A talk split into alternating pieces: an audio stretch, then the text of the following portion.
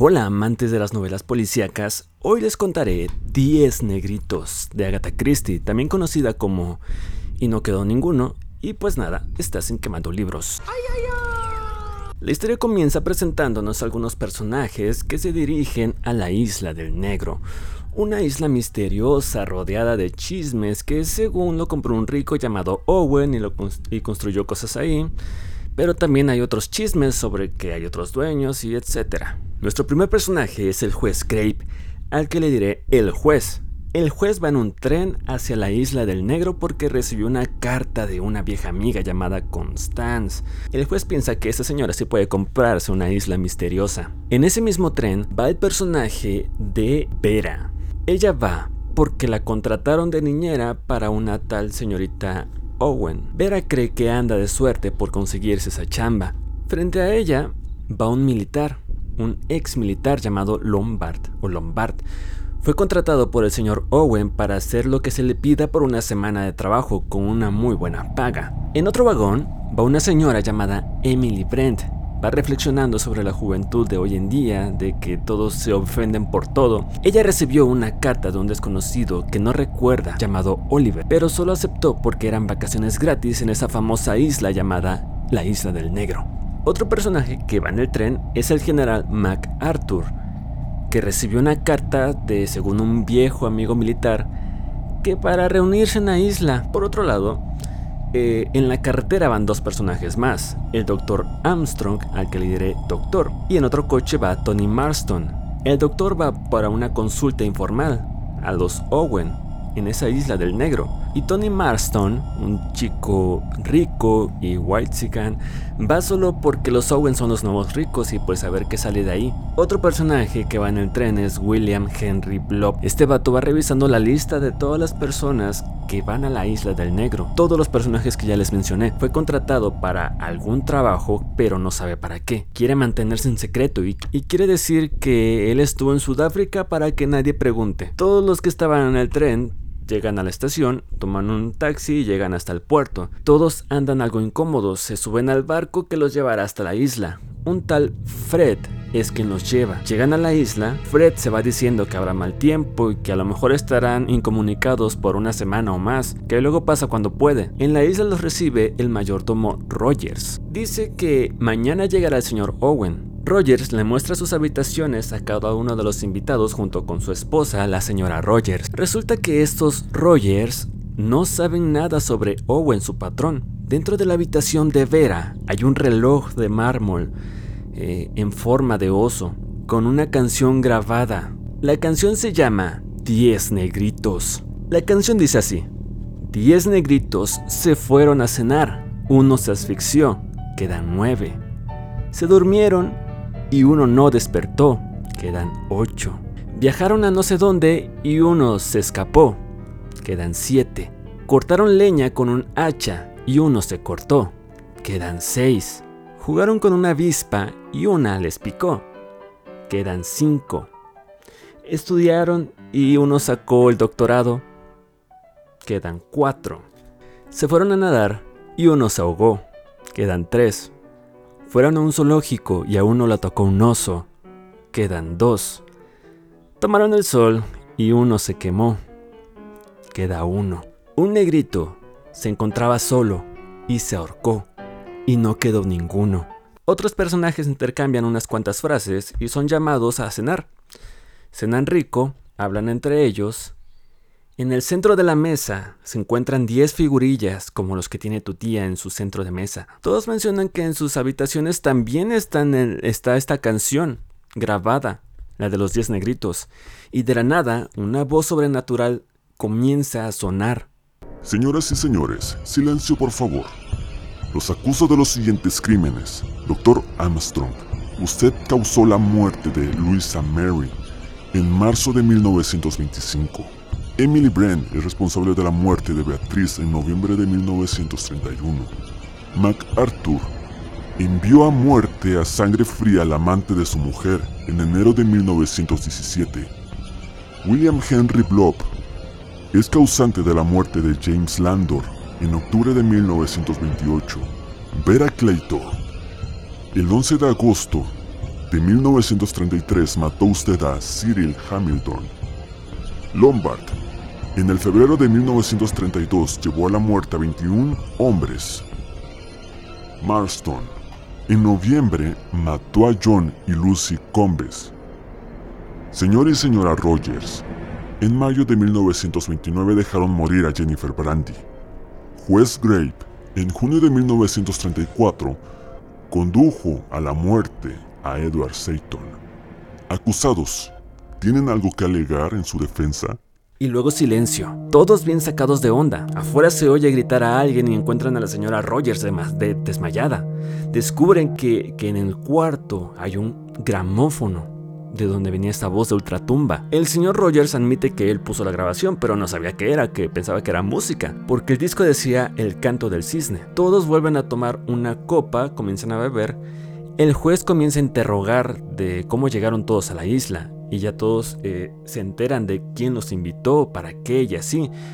Descubren que Blob mintió sobre su nombre, que él es un ex policía que trabaja como detective, que según fue contratado para garantizar la seguridad de, esa reunión. Piensan que ese tal Owen no existe, que a lo mejor fueron invitados por un loco, que sabe mucho sobre todos ellos. El juez como que tomó el liderazgo del grupo, y hablan sobre sus acusaciones. El juez que condenó a muerte porque así lo dictaminó el jurado.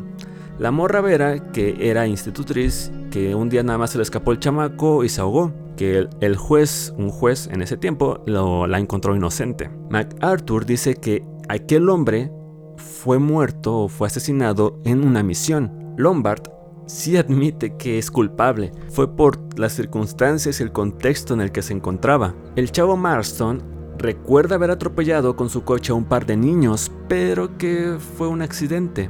Los Rogers dicen que la señora a la que cuidaban murió sola y que no tiene nada que ver con, con la herencia que les iba a dejar o que les dejó. Blob dice que él puso a un vato en la cárcel y al año murió, pero que no tiene nada que ver. El doctor dice que él no recuerda nada porque ha tenido pacientes que se le han muerto en operaciones. Emily dice que no tiene nada que decir. El señor Rogers comenta que solo están ellos 10 no hay nadie más en la isla, que nadie se puede ir porque el barco vuelve al día siguiente. Marston dice que está divertida la cosa y de, de repente se toma un trago y cae.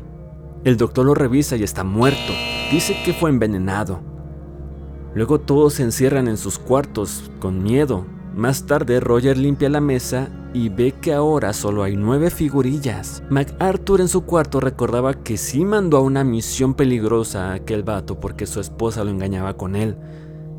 La chica Vera pensaba en aquel niño ahogándose, que se había enamorado del padre o del tío, pero que no quiso casarse con ella. El doctor también recuerda que sí estaba pedo en aquella operación, pero no sabe cómo lo supieron. En eso Rogers entra al cuarto del doctor y le dice que su esposa está mala, pero cuando van a revisarla, la mujer ya está muerta, murió durante la noche, que tal vez tomó algo antes de dormir por sus problemas de sueño. Por la mañana todos desayunaron. Se anuncia la muerte de la señora. Emily dijo que era todo un acto de Dios y todos empezaron a sacar sus conclusiones. Roger dice que el barco tiene un retraso y Mark Arthur dice que nadie saldrá de esa isla y se va. El mayordomo Rogers le muestra al doctor que ha desaparecido otra figurilla, ahora solo quedan ocho. Vera y Emily hablan. Emily cuenta su historia, que eh, eh, ella tenía una criada que quedó embarazada y que la despidió y esa chica después se quitó la vida, que no siente nada de culpa. Y Vera piensa que esa morra, esa señora, es una, es una culera. Mientras tanto, el doctor y Lombard piensan que Rogers mató a su propia esposa y notan que las muertes se parecen a la de la canción, que a lo mejor sí hay otra persona en la isla. Entonces, juntos, ellos dos con Blob, van a explorar la isla. No encuentran absolutamente nada, pero se topan con MacArthur tomando el sol en la playa diciendo que no le queda mucho tiempo. Lo dejan y piensan que ese señor se volvió loco. Luego Vera se topa con MacArthur en la playa el Señor le dice que nadie saldrá con vida y confiesa que sí mató y se alegra de que todo va a terminar porque la culpa le pesaba demasiado y que ella también será feliz cuando llegue su hora. Por otro lado, los tres amigos revisan la casa. Los tres concluyen que, que solo están ellos ocho en la isla y nadie más. Y muy amigos los tres, pero luego empiezan a echarse culpas y sospechas unos sobre otros, pero luego se calman un poco. Y ya todos van a comer, solo que MacArthur no llega a la comida y el doctor sale a buscarlo. Y cuando vuelve, dice que ha muerto. Y falta otra figurilla. Trasladan el cuerpo del doctor y lo revisan, que murió de un putazo en la cabeza, hecho por un salvavidas.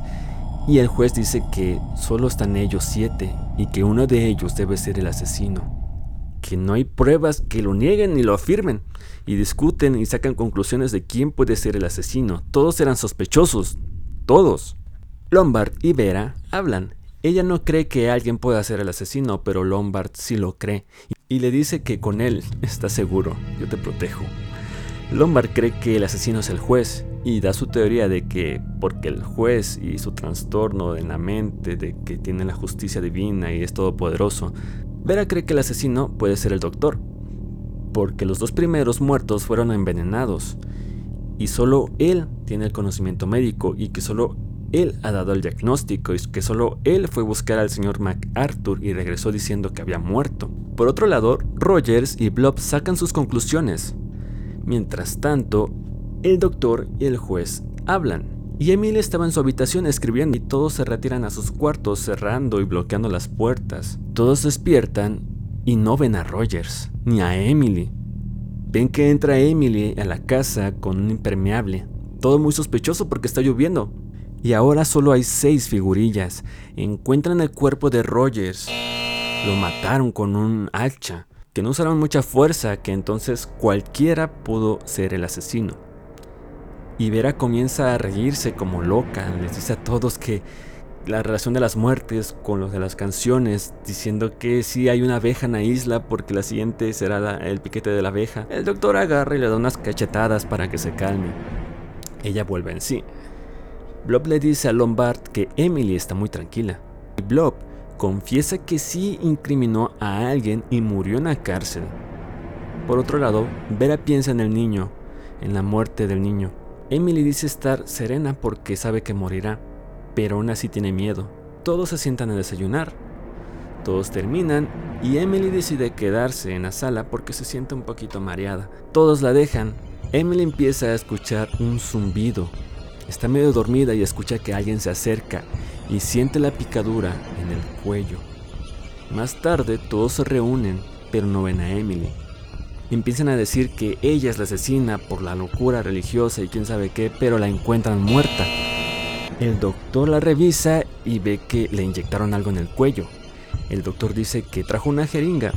Y cuando todos van a, revisar si sigue entre sus cosas, dice que ay, se la han robado. Y revisan todas las cosas de todos y no encuentran nada, ni siquiera el arma que traía este ex policía. Blob cree saber dónde está la jeringa, lo siguen todos y descubren que está afuera de la ventana y la tiraron. Y ahora solo quedan cinco figurillas. Todos se miran unos a otros, todos piensan que son sospechosos, todos están paranoicos, todos toman el té. Ahora ya no hay electricidad, entonces usan velas. Vera se va a su cuarto y le llega un olor a mar y piensa en el niño. Apaga la vela y siente una mano húmeda que la toca. Ella grita, cuando los otros llegan, ella está gritando como loca. Se dan cuenta que un alga está colgando del techo. Eso fue la que lo tocó. Luego de calmarse se dan cuenta de que el juez no está en la habitación con ellos. Van corriendo al salón y encuentran al juez con una peluca gris. El doctor examina el cuerpo y le quita la peluca y se da cuenta de que tiene una marca roja en la cabeza, que le han disparado. Y Lombard se alegra de su muerte, Suben el cuerpo del juez hasta su cuarto. Lo dejan ahí y cenan. Están preocupados, ahora solo quedan cuatro. Y se encierran todos en sus cuartos. Lombard encuentra su arma de nuevo. Vera recuerda al niño que se ahogó, que ella permitió que nadara lejos en esas zonas rocosas, que simuló ir tras él fingiendo salvarlo, y mintió sobre darle permiso. El tío del que estaba enamorada la dejó ella por un instante creyó que él estaba ahí, ahí en la isla con ellos, se llamaba o se llama Hugo. Mientras tanto, Blob piensa en su asesinato, que al vato que mató tenía familia y en eso escucha algunos pasillos. Sale y va corriendo hacia la puerta una especie de silueta. Pero Blob, pensándolo bien, dice que a lo mejor es una trampa y que mejor va por los demás. Fue para que así sepan quién puede ser el asesino. Despierta a Vera y a Lombard. Entonces ven que el doctor no está en su cuarto. Le dicen a Vera que se esconda en su cuarto y que ellos dos van a ir. Cuando regresen ellos le abren. Y cuando regresan, le dicen que el doctor ha desaparecido y que ahora solo quedan tres figurillas en la mesa. Los tres tratan de pensar de quién es el asesino, si es el doctor, el asesino o fue asesinado. Los tres deciden hacer señales en la colina con espejos. Con. Luego tienen hambre y ninguno se anima a bajar. Entonces Blob dice que él va. Lombard dice que el asesino es Blob, que solo él vio correr al doctor y que entonces o el doctor murió asesinado y Blob es el asesino o el asesino es el doctor y que sigue escondido. Pero Vera dice que ella cree que el doctor es el asesino, que fingió su muerte y se llevó la figurilla, que seguro es el doctor porque se siente observada todo el tiempo y que, eh, que todo debe ser un castigo divino. Y con eso, Lombard dice que entonces ella está aceptando la muerte que anunció el gramófono ella trata de defenderse de que no, pero no puede. En eso sienten que la tierra tiembla, como si algo pesado hubiera caído. Van a la casa y encuentran a Blob muerto, con la cabeza destrozada. Le cayó encima el reloj de mármol gigantesco con forma de oso. Le cayó en la cabeza. Entonces creen que el doctor sí sigue vivo en alguna parte de la isla. Deciden ir a las colinas para poder ver todo desde ahí. Y en el camino ven unas rocas ropa Van a la playa y descubren el cuerpo del doctor ahí, ahogado. Ahora ambos se miran. Vera pregunta cómo alguno de ellos dos pudo haber matado a Blob. Y Lombard dice que a lo mejor con una trampa. Vera piensa entonces que él es el asesino. Entonces dice que deben sacar el cuerpo del doctor de la playa. Y en lo que lo están cargando y lo están sacando, ella le roba el arma a Lombard. Lombard la amenaza y se lanza sobre ella, pero ella le mete unos tiros y lo mata. Luego ella se siente tranquila de ser la única en la isla. Camina hasta la casa pensando y haciéndose eh, preguntas. Aún ve las tres figurillas en la mesa. Agarra dos y las tira por la ventana y se queda con una, para ella. Trata de recordar cómo acababa la canción. No se acuerda. Cree que el último negrito se casa. Y luego piensa en Hugo y en que se casan Cree que es tonto todo eso. Entra en su cuarto y ve una cuerda colgada, como una horca, con una silla debajo. Entonces recuerda el final de la canción. Se sube a la silla y piensa en el niño. Recuerda que le dijo al niño que podía nadar hasta las rocas. Se pone la cuerda en el cuello y le da una patada a la silla y muere ahorcada. Fin. Bueno, bueno, la gente no sabía quién era el asesino. Agatha Christie quería que el lector fuera el detective y descifrara quién es el asesino, pero le fallamos. Entonces, nuestra escritora decide hacer un epílogo. Resulta que después de los asesinatos, un policía, Sir Thomas, y un inspector, Maine, revisan el caso este todo misterioso de la Isla del Negro, que quien compró la isla fue un tal señor Morris, que es un criminal involucrado con drogas y que está muerto. Niños exploradores vieron la señal del espejo y le dijeron a Fred, el barquero. Él fue quien encontró los 10 cuerpos en la isla. El inspector investigó a todos por la grabación. Que los Rogers no asesinaron a su expatrona, pero que sí murió en circunstancias muy sospechosas. Del juez encontró evidencia de la muerte de la sentencia que hizo. De Vera, que según el forense no pudo haber sido ella quien ahogó al niño que del doctor sí mató a una paciente, pero por accidente, que de Emily no había nada criminal, que de MacArthur y Lombard sí había indicios de que eran culpables pero sin pruebas, que Marston salió rápido sin nada grave, sin ningún tipo de castigo, el policía y el inspector determinan que el tal asesino Owen castigaba criminales que ninguna corte podría hacerlo. El policía cree que Blob era un criminal, pero nunca pudo probar nada. Y le parecía sospechoso que Morris muriera la noche en la que todos se fueron a la isla.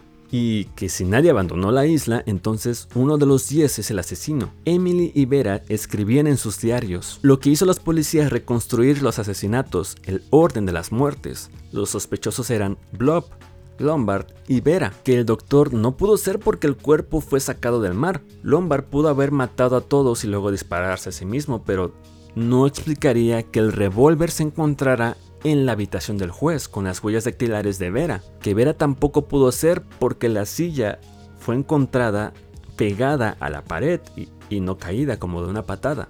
Entonces solo queda Blob, pero tampoco puede ser que Blob se haya quitado la vida lanzándose un pedazo de mármol en la cabeza para rompérsela. Así que concluyen que no tienen ningún sospechoso y no hay forma de saber quién fue el asesino. Fin.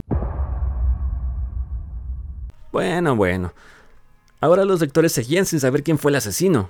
Entonces Agatha Christie, emperrada, escribió un capítulo final después de este epílogo, ya súper explícito para que los lectores sepan quién fue y la dejen en paz. Resulta que este capítulo es una confesión del asesino, un manuscrito encontrado en una botella. El escrito dice así. Tengo una naturaleza muy compleja y de imaginación exuberante. Mi confesión escrita en estas páginas dentro de esta botella aclarará un día el misterio de los diez cadáveres de la isla del negro que hasta ahora ha permanecido inexplicable. Desde mi infancia me he complacido en ver morir y dar yo mismo muerte. Mataba a toda clase de insectos, sentía cierta alegría sádica por matar. Por otra parte, estoy imbuido en un muy elevado sentido de justicia y me subleva la idea de que un ser inocente pueda sufrir y morir por mi culpa. Siempre he deseado el triunfo del derecho. Una mentalidad como la mía debía guiarme para escoger una profesión y así entré en la magistratura. Ahí mis deseos de justicia se desarrollaron y me apliqué concienzudamente al castigo del crimen.